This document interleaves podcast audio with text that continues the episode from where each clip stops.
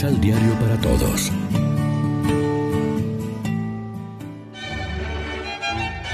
Proclamación del Santo Evangelio de nuestro Señor Jesucristo, según San Lucas. Cuando a Isabel le llegó su día, dio a luz a un hijo.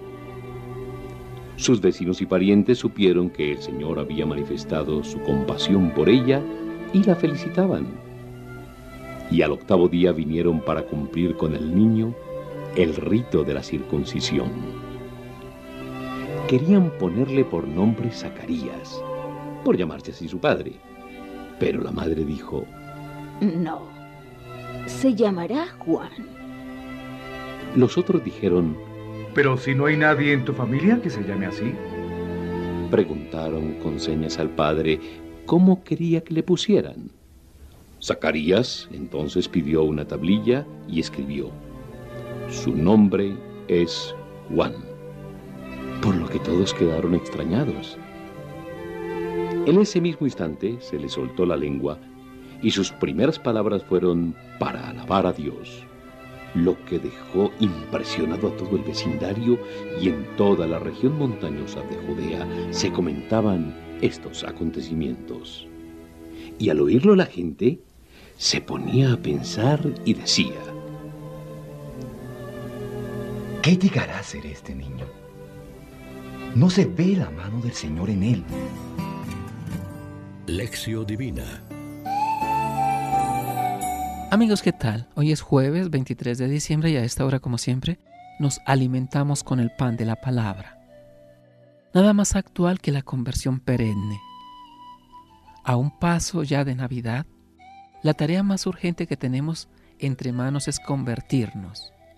Preparen el camino del Señor, allanen sus senderos, elévense los valles, desciendan los montes y colinas, que lo torcido se enderece, lo escabroso se iguale, y todos verán la salvación de Dios. Necesitamos desesperadamente cambiar la mente y la conducta para entrar con buen pie en las fiestas. El Bautista proclama el cambio revolucionario de la conversión perenne que incansablemente desmonta el terreno y rectifica el trazado. La tarea topográfica que se nos propone para preparar una pista llana al Señor significa a nivel de conversión personal rebajar la soberbia, origen de tanto pecado, mediante la humildad y el reconocimiento sincero de nuestra condición de pecadores y levantar por la esperanza los ánimos decaídos y sin ilusión.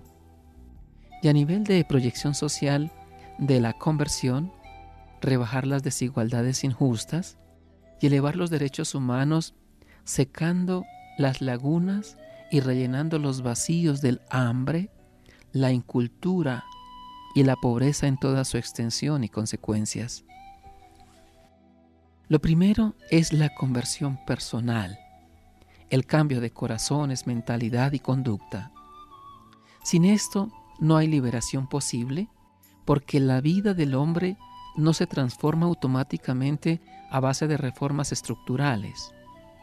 Si bien también es cierto que hacia estas debe orientarse la conversión auténtica de los individuos, el futuro mejor se fragua en el presente mediante el equilibrio entre la esperanza impulsora y el apresuramiento de la llegada de Dios a nuestro mundo. La conversión del corazón que nos pide el adviento es básicamente una vuelta al amor y la justicia, porque ambos son los pilares de la paz que trae la Navidad a los hombres que ama el Señor. Esa es la mejor manera cristiana de prepararnos a celebrar dignamente tal acontecimiento, contrarrestando así el influjo del ambiente comercializado y frívolo que nos rodea. Reflexionemos. Damos gracias al Señor por cada hijo que nace como don suyo en cada familia y en la comunidad de fe. Proclamamos la grandeza del Señor que se revela en la vida de los que lo acogen por la fe. Oremos juntos. Ayúdanos, Señor, a renovarnos interiormente y a renovar nuestra manera de proceder, a fin de que, haciendo caso a la exhortación del precursor, enmendemos nuestras vidas y preparemos el camino del Señor. Amén. María, Reina de los Apóstoles, ruega por nosotros.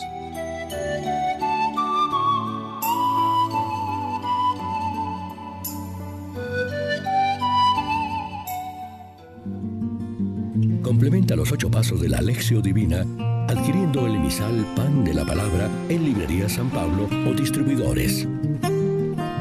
Más información www.sanpablo.co la Palabra. Vive la reflexión.